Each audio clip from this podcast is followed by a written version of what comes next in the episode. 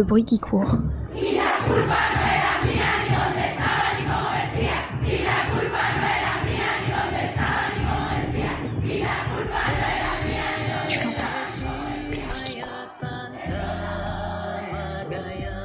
Tu l'entends La gronde des femmes.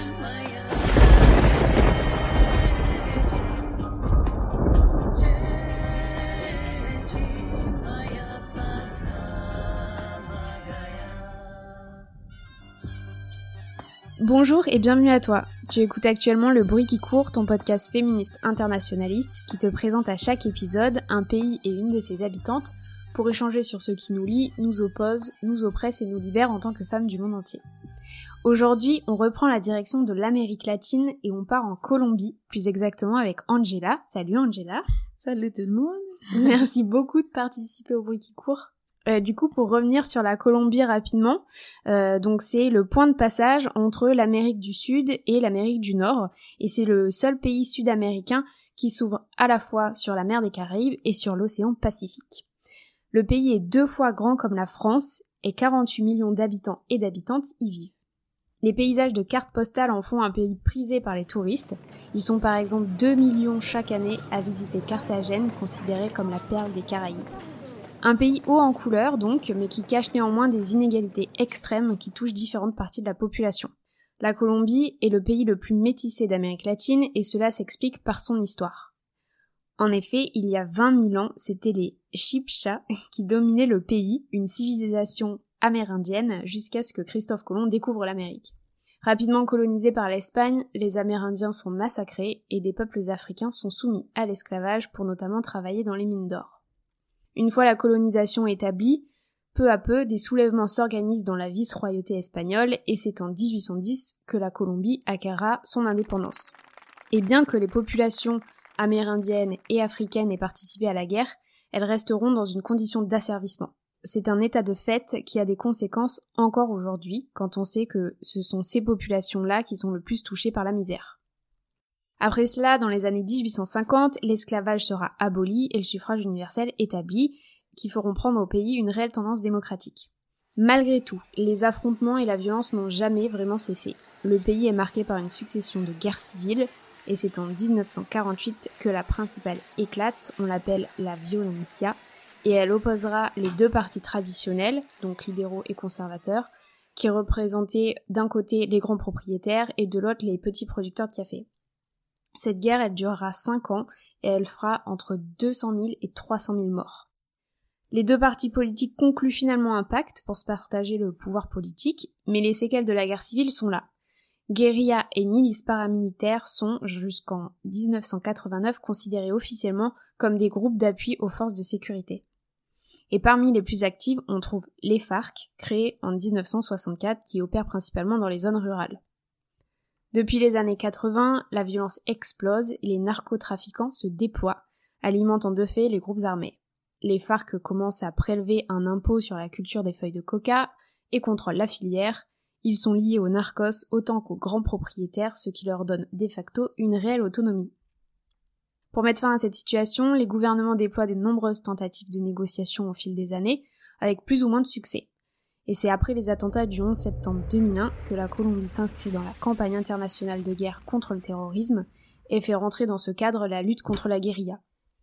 Sous la présidence d'Alvaro Uribe et avec l'aide financière des États-Unis, l'armée colombienne se modernise, les civils sont invités à se mettre au service de l'armée et on assiste à une militarisation excessive qui, bien qu'elle réduise le nombre de victimes civiles, n'a pas vraiment fait baisser le niveau de violence globale dans le pays. Après plusieurs tentatives donc de négociation, c'est finalement en 2016 qu'un accord historique est signé entre les FARC et le gouvernement, un cessez-le-feu définitif qui prévoit la démobilisation des guérillos et leur réinsertion. Donc la conclusion de tout ça aujourd'hui, c'est que le nombre de déplacés a diminué, celui des victimes des mines antipersonnelles également, 7000 combattants des FARC sont sortis du maquis et ont déposé les armes, et ils sont même devenus un parti politique en 2017 mais le processus de réinsertion dans la vie civile des ex-guerrillos a pris du retard et la violence n'a pas disparu des campagnes où les bandes criminelles et mafias se disputent les territoires abandonnés par les FARC, là où on trouve cocaïne, or et bois précieux.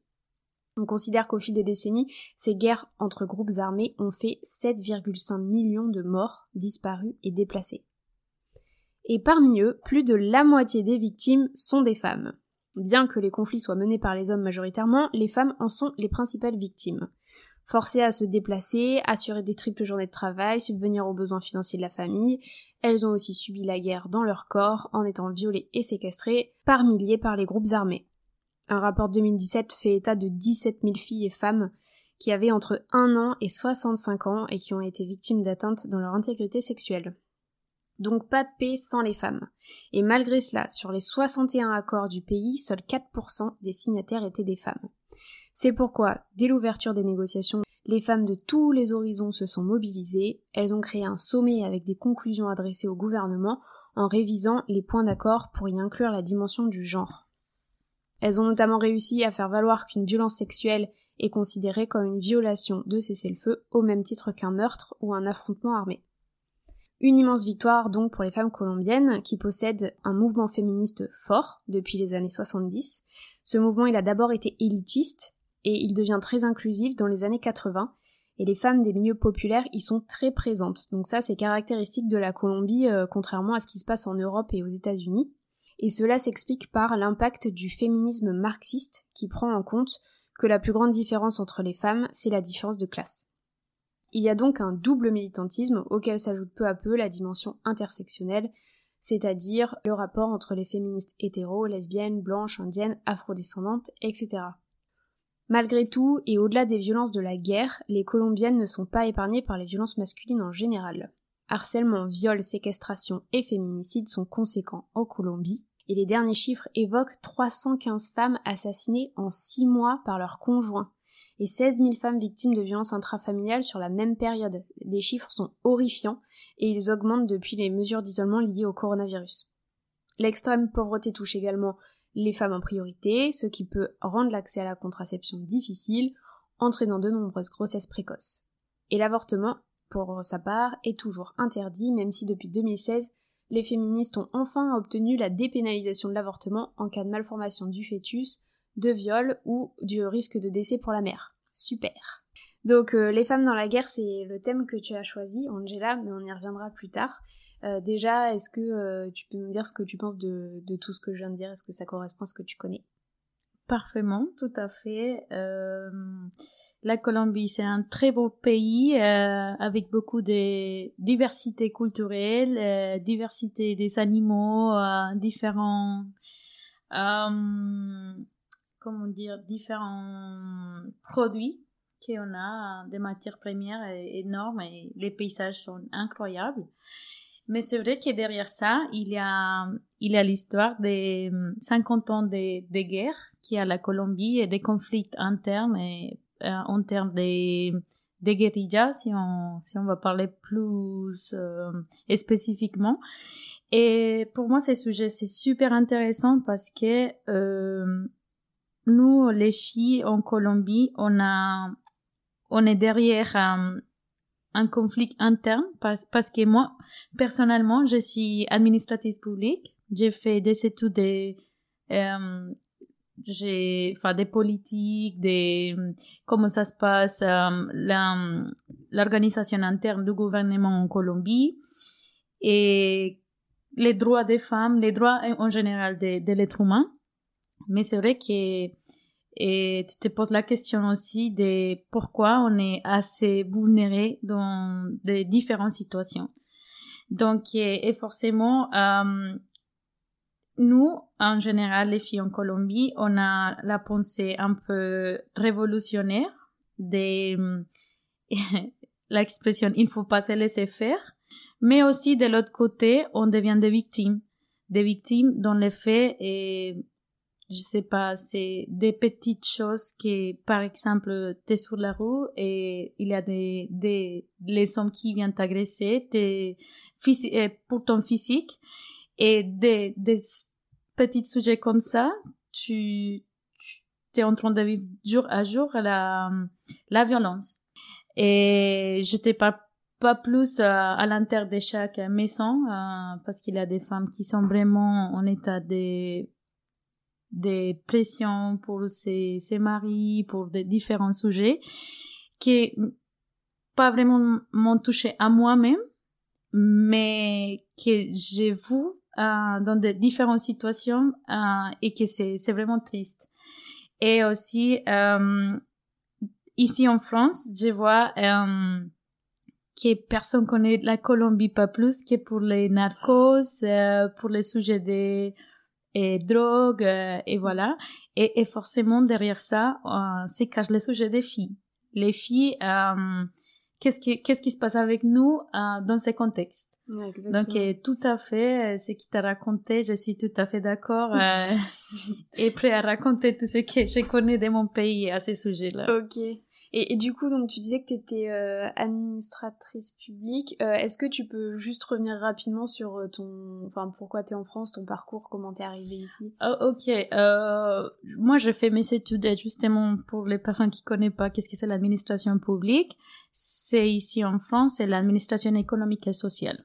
Donc, j'ai fait les études des droits, des administrations, mais de, de l'État en général. Donc, aussi, on touche les sujets sociaux. Et vraiment, et pendant mes cinq ans d'études en Colombie, j'ai touché vraiment des sujets assez sociaux, pas seulement que les filles, mais en général, euh, la Colombie, c'est un pays vulnérable en termes de pauvreté. Donc, euh, à la fac, moi, j'ai eu l'opportunité de, de toucher vraiment beaucoup euh, des secteurs, on va dire, euh, qui sont vraiment vulnérables et que c'est une conséquence de l'autre. Et donc, voilà, j'ai fait, j'ai fait l'administration publique et malheureusement, dans mon pays, comme dans beaucoup de pays, euh, euh, j'ai, j'ai croyé dans la méritocratie la méritocratie. Et la méritocratie, pardon. Et ben, j'ai voulu sortir de la fac et travailler pour la communauté et euh, forcément travailler avec euh, l'État. Mais malheureusement, les opportunités sont, je sais pas où des opportunités par rapport à ça. Donc, j'ai tombé sur les, sur les, sur des travails euh, plutôt financiers, euh, donc j'ai changé complètement de sujet et finalement euh, j'ai commencé à apprendre le français et j'ai décidé de venir un an ici en France pour euh, pour faire une expérience et pour améliorer les, mon niveau de français. Et finalement, euh, j'ai ça m'a plu ici et j'ai décidé de continuer mes études ici. Ok, bon bah super. Heureusement que ça t'a plu. et du coup, euh, quand t'es arrivée en France, est-ce que tu te rappelles euh, euh, d'avoir remarqué une situation particulière où en tant que femme française, on était traité différemment que toi, tu serais traitée si t'étais en Colombie? Oui, bien sûr. Et comme je l'ai dit tout à l'heure, ici, je peux marcher sur la rue tranquille. Et tranquille, je c'est-à-dire, c'est-à-dire, euh, en fait, en Colombie, tu te fais agresser partout, euh, tout le temps pour ton physique. Et je t'explique une situation, c'est, je sais pas, tu mets une jupe aujourd'hui parce qu'on est en été, il fait 30 degrés et, et ça te plaît ta robe. Et voilà, et tu sors comme ça en Colombie et tu te fais agresser pour des, des hommes de différents âges, même n'importe, même des 19 ans, des 60 ans et ils vont t'agresser vraiment ou des fois même j'ai vécu ça en Colombie des fois que j'étais dans un bus et il y a des gens qui ont, sont venus me toucher parce parce qu'ils ont profité qu'il y avait énormément de monde. Et du coup euh, voilà j'ai pas mal vécu ça en Colombie. Et et c'est vrai que quand je suis arrivée ici hum, enfin en Colombie tout marche sur la rue comme un peu peur on va dire, euh, tu, tu regardes qui, même les vols ou, même quelqu'un qui vient pas t'agresser et donc tout, tout marche tout le temps comme ça. Mais ici, c'était tranquille. Pour moi, c'était tranquille. Franchement, j'étais étonnée. Je dis, mais ici, c'est tranquille. Je peux marcher tranquille. Les, les hommes euh, sont un peu plutôt respectueux. Euh, donc, et ça, j'ai remarqué vraiment la différence. En tout cas, c'est intéressant parce que ces histoires de harcèlement de rue, enfin, quand, quand je demande euh, aux, à mes invités euh, ce qui les a choqués, c'est souvent cette histoire de harcèlement de rue. Donc, toi, tu le dis dans ce sens-là. genre en France c'est moins pire qu'en Colombie, mais mon, mon invitée Rachel qui vient d'Angleterre, elle trouve que c'est horrible en France que elle peut elle peut pas sortir enfin du coup on voit bien que le harcèlement de rue c'est vraiment dans tous les pays du monde quoi. Il y a pas on, est, tranquille nulle part. Euh, du coup pour continuer sur euh, sur euh, tes souvenirs est-ce que tu as un souvenir de quand t'étais plus jeune lorsque t'as compris que tu serais traitée différemment parce que t'étais une fille et pas un garçon? Oui. Et en France je les ressens aussi pour mon physique, des fois, euh, je trouve que j'ai, je peux être traitée différemment aux autres. Et des fois, ça me plaît pas parce que, et moi, euh, j'ai envie de mériter les choses. Et comme je t'ai dit, en Colombie, euh, ou à ma fac, euh, comme j'ai fait mes études de droit, j'ai dit, bah, je dois mériter les choses. Et moi, je suis une personne comme ça. Et des fois, je trouve ça m'arrivait beaucoup, beaucoup de fois, et même ici en France, mon ancien travail, j'ai l'impression que j'étais choisie parce que j'étais belle. Donc là, oui, c'est positif du coup. Euh, moi, oui et non. Parce que des fois, tu peux tomber sur, euh, sur des sujets. Enfin, après, c'est tu peux tomber comme un favor. J'étais choisie à toi parce que t'es belle, mais après, mm. j'ai envie quelque chose. Euh, tu vois. J'ai senti ça et oui, carrément, j'ai senti un traitement différent et hum, depuis ma jeunesse et parce que je sais pas hum, en, en termes de hum, euh, machisme en Colombie, c'est vraiment marqué. Mm. Et des fois, je sais que, enfin, des fois, je me, je, je sais pas comment expliquer ça, mais des fois, les sons euh, m'aidaient plutôt plus à moi, ou je sais pas, ou m'aidaient euh, avec des petites choses parce que j'étais une fille sympa, mignonne, tu vois, qui est avec les sons. Donc, des fois, euh, dans mes anciens travaux et tout, je trouve que oui, j'ai eu, j'ai l'impression, moi, que j'ai eu un traitement différent. Et des fois, ça me plaît pas parce que je trouve que c'est, c'est pas juste. Ouais, et puis qu'il y a quelque chose qui est attendu en retour. Et... C'est tout à fait ça. Du coup, je vais passer sur une autre question et te demander euh, est-ce que tu sais où en est le mouvement féministe aujourd'hui en Colombie? Est-ce qu'il est qu'il se développe? Est-ce qu'il est, euh, enfin voilà, est-ce qu'il est actif comme par exemple au Chili où les femmes sont euh, hyper militantes? Oui, tout à fait. comme je t'ai dit tout à l'heure, nous, les filles en Colombie, on a un sentiment de révolution, bien sûr, à cause de notre histoire. Euh, on n'est pas d'accord des fois, tout le temps, on n'est pas d'accord avec, euh, même avec les politiques publiques qui, qui mettent en place en Colombie. Et en fait, euh, il y a beaucoup des universités publiques qui, qui, qui, il y a pas mal de filles qui, qui sont dedans et il y a des filles qui, qui se battent pour ses, pour ses pensées. Mm. Donc, qui... Ça, on en reparlera plus tard, du coup. Plus tard, voilà. Ça, c'est ton initiative, c'est ça? C'est ça. Là, d'une manière générale, dans le sens où, euh, tu sais, il y a eu, euh, y a eu MeToo dans le monde entier qui a fait qu'il y a beaucoup de femmes qui se sont réveillées et qui ont compris qu'elles étaient féministes alors qu'avant, elles disaient, ouais, non, je me sens pas trop concernée. Du coup, en Colombie, est-ce que cette prise de conscience, elle existe? Est-ce que toutes les femmes, genre, ont conscience qu'elles sont discriminées, maltraitées, euh, ah, harcelées ah, non. pas vraiment. Je pense que, euh, en fait, à cause de, de qui il y a beaucoup de filles qui sont pas accès à l'éducation en Colombie et elles sont vraiment dans des conditions vulnérables, mais elles ne le savent pas parce que on est dans une culture en Colombie de la fille, je suis à la maison et mon mari, je dépends de lui et c'est lui qui a raison. Donc, des fois, euh, elles sont maltraitées, mais elles ne le savent pas.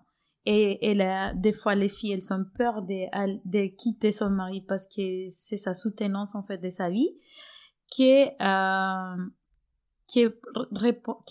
à, à des choses comme on va faire un je sais pas, un groupe. La révolution. Euh, oh, la révolution avec les, euh, contre les hommes. c'est, c'est vraiment aller trop loin. Mais, mm. mais il y a des filles qui, oui, en fait, c'est l'opposition. Il y a vraiment des groupes de on va se battre, euh, on va lutter pour les communautés parce qu'il y a des communautés des indigènes et tout que je vais parler plus tard. Mais il y a les autres filles qui, qui, qui sont indifférentes ou les autres filles qui elles s'aiment même pas. Hmm. Et pourtant, le mouvement féministe, enfin, du coup, euh, ce que je disais dans, dans l'intro, tu me diras si c'est vrai ou pas. Enfin, votre mouvement féministe, il est quand même, euh, genre, présent depuis les années 70. Et en plus, il y a tout cet aspect féminisme marxiste qui est typique de la Colombie, où du coup, ben, voilà, la, lutte pour le droit des femmes, elle est liée à la lutte des classes, et du coup, euh, ça fait un engagement qui est quand même. Euh, Mais justement, c'est comme je t'ai dit, enfin, il y a différentes classes sociales en Colombie, mais euh, le problème, c'est l'accès à l'éducation. C'est si, si tu as envie de faire tes études, soit à l'université publique, il n'y a pas de place, soit la privée que c'est super cher. C'est comme une école de commerce. Donc, il n'y a pas les moyens, seulement la classe euh, sociale euh, Et donc, et, forcément, les personnes qui, qui, qui, qui vont avoir des, des idéologies, des marxismes, des, tout ça, c'est parce que tu as, vraiment, pas forcément que tu es, allé à la fac, mais forcément que tu as poursuivi des, ses pensées, et, mais de différentes façons intellectuelles, on va dire. Mm.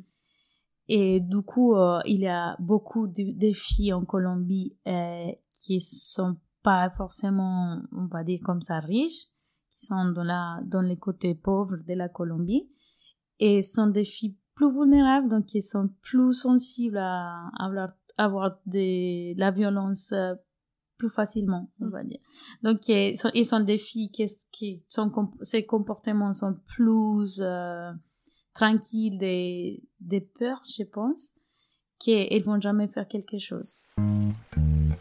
Bah, du coup, je te remercie. On va passer à ton thème spécifique, si tu veux bien, qui est du coup euh, les femmes dans la guerre.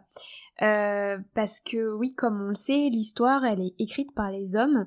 Et euh, comme pour nos deux guerres mondiales, par exemple, on parle beaucoup des poilus et du général de Gaulle, mais on laisse tout un pan de l'histoire de côté, et c'est celui des femmes. Alors même quelles sont les premières victimes des, des guerres? On sait maintenant que, par exemple, pendant les secondes guerres mondiales, euh, elles connurent euh, des camps particuliers de séquestration, d'esclavage sexuel euh, pendant la Seconde Guerre mondiale, des stérilisations et des avortements forcés, elles ont été internées également de force dans des centres de reproduction, et bien sûr elles ont été victimes des fameux viols qui sont à l'époque par exemple de la Première Guerre mondiale considérés comme un dû, comme le repos du guerrier. Et donc ça, heureusement aujourd'hui ça n'existe plus, surtout depuis que l'ONU a déclaré que les viols étaient considérés comme euh, armes de guerre parce qu'ils sont des moyens de destruction des femmes et donc des cellules familiales.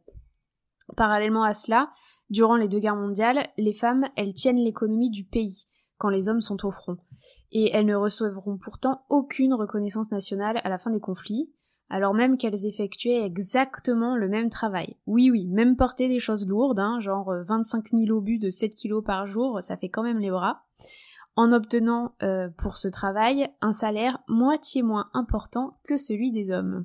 Pourquoi? Parce que en fait leur poste avait été requalifié en termes subalternes pour ne pas, euh, je cite, dénaturer leur féminité. Donc par exemple les médecins devenaient des infirmières, les contremaîtres des secrétaires, etc. Donc euh, toi aussi peut-être ça te rappelle nos inégalités de salaire et le fait qu'on dise spontanément une caissière et un PDG. Tout à fait. Moi ça me parle. Au-delà de ça, les femmes, elles font aussi la guerre. Elles ont milité dans la résistance, elles risquent leur vie, elles se battent et même elles font preuve de violence. Et le merveilleux livre La guerre n'a pas un visage de femme de Svetlana Alexievitch fait un travail d'archive de la guerre euh, vécue par les femmes soviétiques considérable, si ça vous intéresse. C'est une réelle réparation de l'histoire dont on a été amputé trop longtemps et dont on ne connaîtra certainement jamais toutes les vérités. Donc c'est l'occasion de revenir aujourd'hui avec toi Angela sur la place des femmes colombiennes dans les nombreuses guerres civiles euh, que ton pays a vécues, on en a parlé un peu plus tôt. Donc euh, comment elles ont été impactées par ça, quel a été leur rôle? Et bon, euh, en Colombie, comme je, disais tout à l'heure, on est multiculturel. Donc, il n'y aura pas que les filles comme moi qui sont au centre-ville. Il y a beaucoup euh, des, des, des cultures indigènes aussi encore qui existent. Par exemple, en Colombie, on parle espagnol normalement, mais il y a 60 langues encore officielles en Colombie. Et ces enfin, on va dire 59 langues sont des, donc des indigènes, des afro, des afro-colombiens, des, les filles qu'on appelle les, palen, les palenqueras, et les noirs aussi, parce que pour l'histoire, on a, on a eu mélange avec les noirs qui sont venus par Cartagena. Donc, voilà. Et euh, aussi, euh, on va connaître les filles, euh, les indigènes, qui et forcément des filles qui habitent dans la campagne et qui, qui sont dans son territoire parce que la nature, bien sûr, ils sont, elles sont en lien énorme avec la nature. Et avec la, à cause de, de la guérilla ou de la violence interne en Colombie, euh, sont des personnes en général, pas que les filles, et forcément des familles qui doivent enfuir la guerre parce que, et j'ai donné un exemple aujourd'hui, la guérilla arrive et il, il dit à la famille entière, demain, vous n'êtes pas là, demain soir, parce que sinon, si on vous trouve ici, et vous serez tous morts. Donc, forcément, ce sont des familles qui doivent quitter sa vie euh, à la campagne pour aller à, à la ville. Et du coup, ils se trouvent sans rien et ils habitent sur la route. Donc, forcément, tu vois des filles qui indigènes avec, euh, qui, qui sont avec ses trois, quatre enfants mm. Et qui se trouvent sur la route et qui, en plus sont discriminées. Ce sont des filles qui sont vraiment discriminées. Ou il y a aussi des anecdotes des filles qui voient sa famille mourir euh, parce que c'est la guérilla ou elle, est née à l'époque ou, ou même le paramilitarisme, pardon, euh, qui vient violer les filles, qui, qui font des attentats contre, contre sa intégrité, on va dire, et que et sont des filles qui, dans un moment, envie de se battre, combattre. Euh, ou même des fois, et je l'ai dit parce que euh, j'ai mon oncle qui, qui est mort à cause de la violence. Et c'est parce que et dans la guérilla, les soldats, ils en étaient en train de se battre et mon, mon oncle, il était au milieu. Et c'est les soldats du gouvernement qui sont tués mon, mon oncle. Et après, les soldats, ils ont dit que mon oncle, il était il faisait partie de la guérilla. Quand mon oncle, mm. c'était une personne comme nous aujourd'hui. Et ma, famille a dû euh, se battre pour montrer que lui, il était une personne civile comme n'importe quelle personne. Et finalement, l'État, il a accepté que mon oncle, il, il était mort à cause de, du soldat. Donc, après, ils sont payés, mais c'est l'effet de voilà, il est plus là. Mm.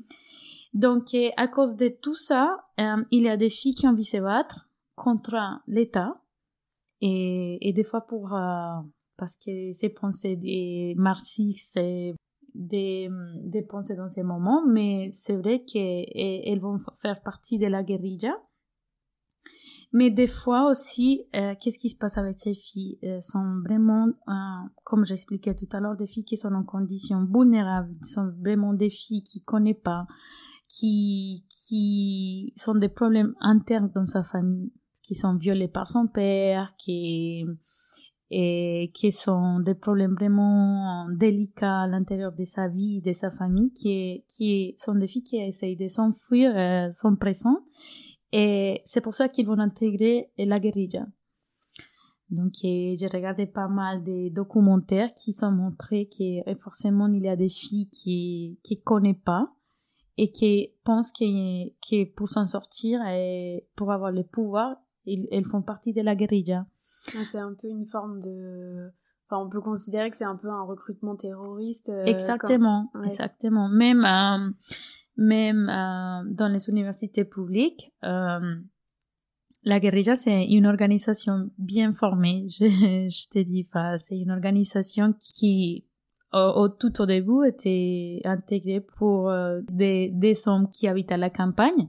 Mais aujourd'hui, c'est une organisation qui a des ingénieurs, des, enfin, de toutes les professions qui, qui se battent pour, euh, pour ces pensées, mais des fois, la guérilla, ils sont en train de perdre ces, ces idéologies et avec les thèmes de la drogue, le terrorisme, voilà.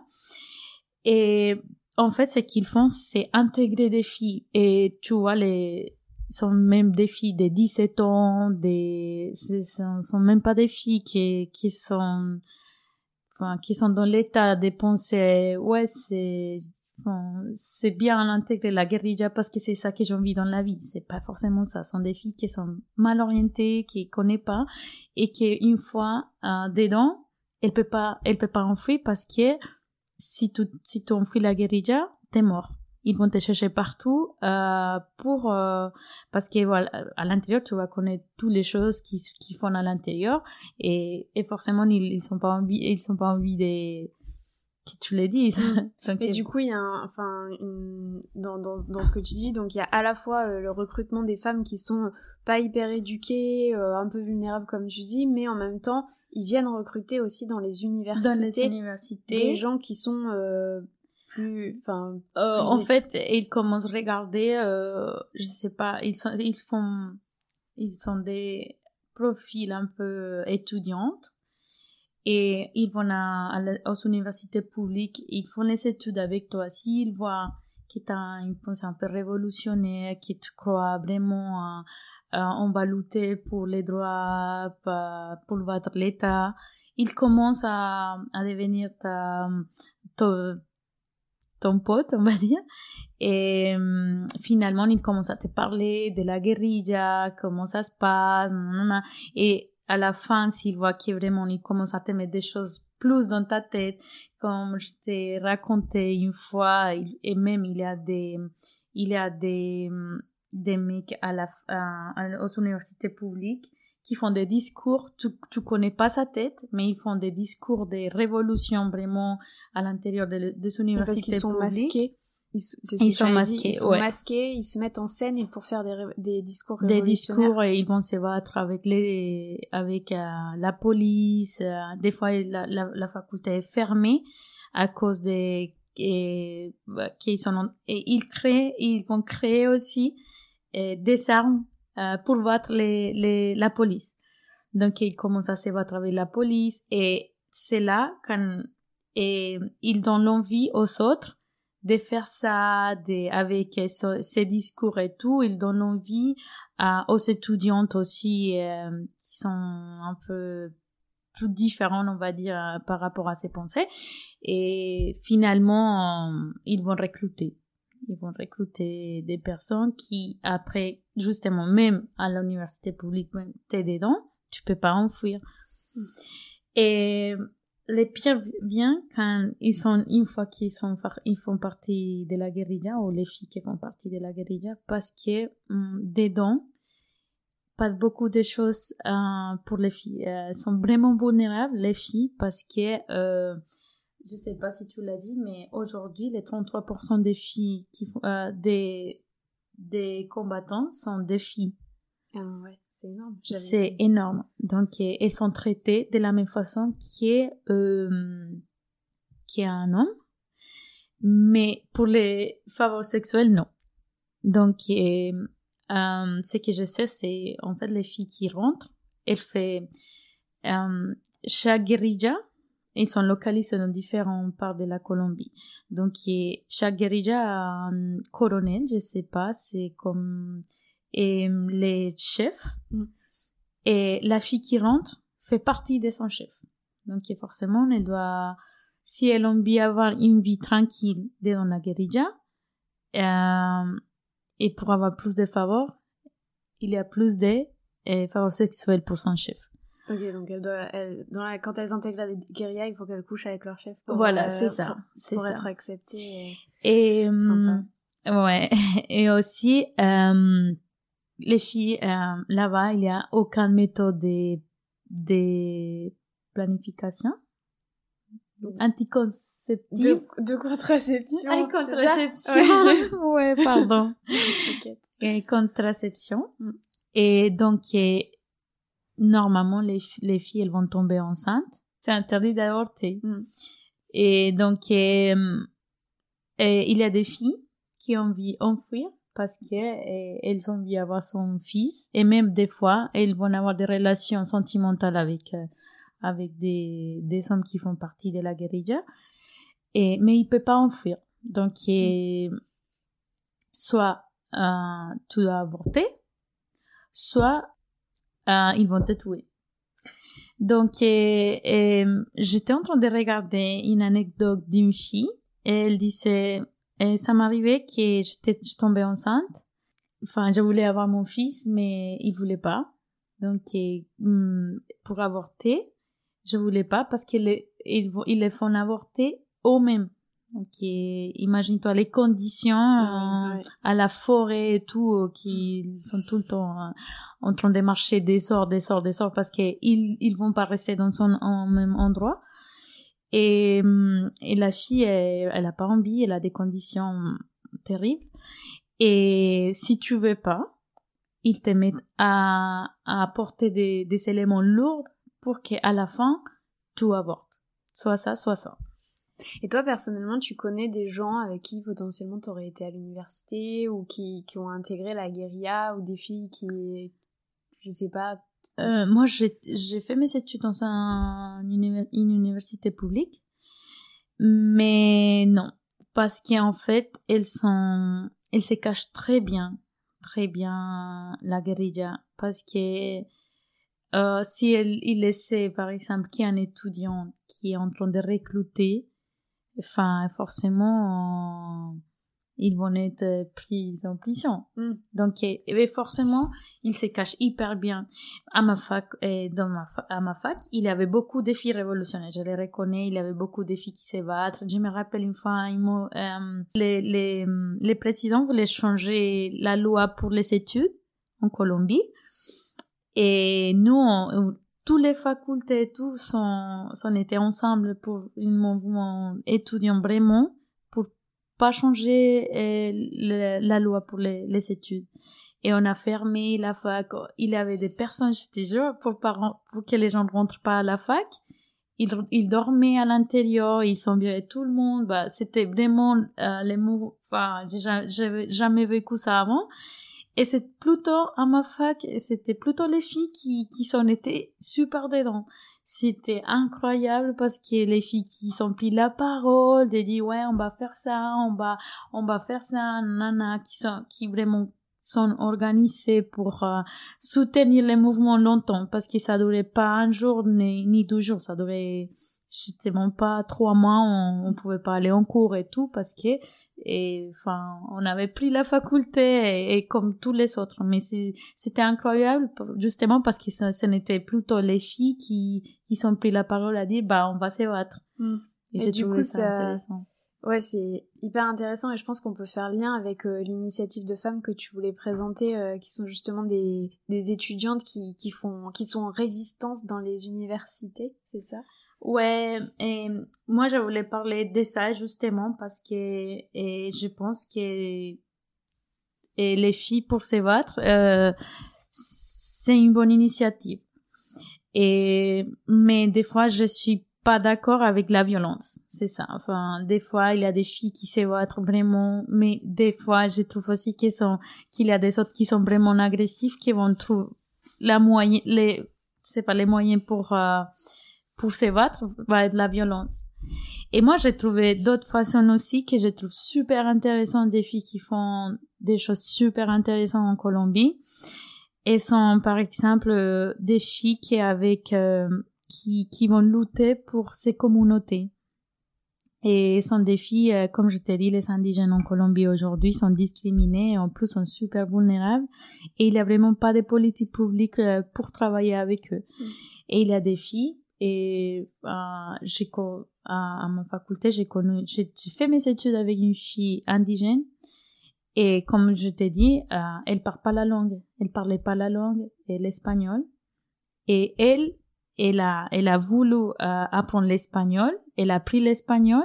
Et elle est venue faire ses études des droits avec moi parce qu'elle voulait lutter pour sa communauté. Et forcément, euh, c'est pas qu'elle, il y a beaucoup de mouvements euh, pour les Afro-Colombiens, pour des communautés qui sont vraiment en situation terrible. Et sont des filles qui, pas que les filles, il y a, enfin, énormément de gens et des filles qui, qui font ça. Donc, moi, je trouve super intéressant que c'est d'autres façons aussi. Ben, on va lutter, mais pas pour mm. la, pour la, la, les moyens, c'est pas la violence. Mm. On va lutter pour défoncer les droits. Donc, elle, a fait ses études avec moi et finalement, elle est répartie à sa communauté avec ses habits indigènes et, tout. Et tu, tu la vois sur les photos avec sa communauté. Et pour, euh, par exemple, si aujourd'hui l'État a envie de prendre les territoires des indigènes parce qu'ils vont faire, ils sont en, train de faire une concession pour exploiter les territoires des indigènes, elle va défendre parce qu'elle connaît la loi, parce qu'elle va faire pour. Et après, et comme j'ai expliqué tout à l'heure, aussi l'initiative vient des les filles qui, qui sont lesbiennes, par exemple. Il y a beaucoup de mouvements à l'intérieur des, des universités publiques euh, pour se battre. Voilà, on va reconnaître, euh, la Colombie, c'est un pays vraiment machiste, vraiment. Je, les, les gens pensent euh, que s'il y a un gay ou une fille lesbienne dans la famille, euh, c'est la honte, c'est la honte pour toujours, pour toute la vie. Donc il y a des filles forcément qui vont qui vont se mettre ensemble et tu vois beaucoup de mouvements euh, des filles à l'intérieur de toutes les universités publiques qui vont se battre pour ça. Et moi, je les vois beaucoup, euh, les, les, les filles comme L, LGBT. LGBT, ouais. LGBT. et euh, il y a beaucoup de mouvements à l'intérieur pour dire, bah, je suis comme ça et tu dois m'accepter comme ça. Et ils font des jours, euh, les jours de kiss. Donc, elles vont sortir sur la route, toutes les filles, elles vont s'embrasser avec tout le monde, même et tu sais que la, la, la maire de, de Bogota, la capitale dans ce moment, elle est une fille, elle est lesbienne. Ah et c'était pas bien vu euh, pour beaucoup de personnes qui sont super conservateurs, qui disent bah non, pourquoi elle et tout. Et elle, même, elle va sur la rue euh, à, Bogota et elle embrasse parce qu'elle est, elle est mariée aussi avec une fille. Donc forcément, elle, euh, elle, elle, elle elle va faire ça aussi. Donc, c'est mm. incroyable, je trouve. les jours de Kiss, euh, ils l'ont fait l'année dernière. Et c'était des filles, des, bah, après, pas que les filles, mais il y avait énormément de monde. Mais je trouve de sa part super intéressant qu'elle elle a fait partie elle, elle fait partie de ces mouvements. Hmm. mais tu, tu vois, tu dis que la Colombie est machiste et ultra conservateur comme pays, parce que, enfin, on, on l'a bien vu là avec tous les chiffres et tout. Mais il y a quand même, euh, voilà, par exemple, il y a la maire de la, de la capitale qui, bon, déjà, est une femme, qui est lesbienne. Enfin, c'est pas dans tous les pays qu'on donne des responsabilités euh, déjà aux femmes, des responsabilités politiques, et en plus euh, des femmes lesbiennes. Enfin, moi, j'ai pas rien qu'en France peut-être que je me trompe, mais j'ai pas d'idée là d'une femme qui serait mère et lesbienne. Donc c'est une bonne chose. On dirait que les choses changent. Mhm. Déjà, si vous, dans les universités, vous êtes ultra active et très militante, ça veut dire que quand vous sortez des universités, ce message-là, il est, il est aussi distribué. Ouais, il est passé. Mais si tu vois, c'est à Bogota, où il y a la concentration des personnes qui, qui ont plus des opportunités, on va dire, parce qu'à la capitale, tu as plus des opportunités. Et moi, je suis pas avec je suis pas, je suis pas née à Bogota, mais justement, ma famille, euh, on est, on est parti là-bas avec ma famille parce qu'il avait plus des opportunités. Et mais voilà, c'est à Bogota que la, euh, ça commence à changer un peu. Mais si tu vas dans les villes plus, enfin, il y a des villes qui sont vraiment comme Medellín, que tout le monde s'adresse à Medellín, c'est vraiment un peu le contraire. C'est vraiment conservateur, sont vraiment, euh, tout à l'heure, tu as parlé du président Alvaro Uribe Vélez, qui a beaucoup investi à la guerre, à la violence. Il a, il a, il a réformé dix mille fois la loi. Et du coup, euh, maintenant, si tu vas en médecin, c'est horrible. Si la loi du travail, c'est horrible. Il a fait beaucoup de choses qui, je vais pas dire pas bien en Colombie. Et, il y a des villes qui croient encore à, à des choses comme ça. Donc, c'est un peu difficile aussi faire sortir euh, euh, la pensée des personnes comme ça, de dire, ben, allez, on va penser différent, c'est un peu compliqué. Je, veux dire, ouais, je me suis, je me sens contente parce que dès quelque chose petit, ça commence les changements. Et à Bogota, forcément, il y a, il y a des choses qui, je me sens fière parce que, voilà, des choses comme ça, quand j'ai, vu qu'elle était lue, j'ai dit, mais c'est incroyable. Mm. Et, les choses bougent aussi. Euh, enfin, je, je l'ai pas dit, mais c'est plus contemporain là de qu'en fait là la Colombie depuis 2019 il y a des mouvements euh, de contestation euh, hyper importants comme au Chili, au Venezuela, qui ont qui ont démarré contre le gouvernement de Ivan Duque. C'est bien ça? Uh oui. Et du coup là le, le pays est en, en, grève en fait. Il y a une espèce de convergence des luttes entre étudiants, syndicats et, et tout le monde fait la grève. Ouais. Ça c'est Enfin, c'est un pays qui bouge, quoi. Ouais, après, euh, euh, c'est vrai que euh, moi, et je peux dire que quelque chose que j'ai remarqué différent ici, c'est, c'est l'attitude des étudiants à la fac. Moi, j'ai passé quatre ans ici à faire mes études et c'est complètement différent parce que ici c'est c'est vrai je je juge pas le système mais c'est vrai que ici tu tu fais tes études tu vas à la faculté tu prends des notes et tu mets euh, tout ce qu'il a dit les profs pendant 12 heures dans ta tête. Et voilà. C'est ça qui qui ça compte pour la note. Et voilà c'est tout. Je me je me pose pas de questions. Mais c'est vrai que enfin, je sais pas si c'est à cause de notre histoire euh, qu'on a vraiment vécu euh, 50 ans de, de guerre civile en Colombie qui on se pose beaucoup de questions, on dire euh, bah en fait les profils a raison ou pas, euh, pourquoi c'est ça et pourquoi non, pourquoi on peut pas changer les choses, pourquoi on peut pas prendre des initiatives et et pas faire ça à cause de ça et c'est pas que les filles en général, mm. je pense.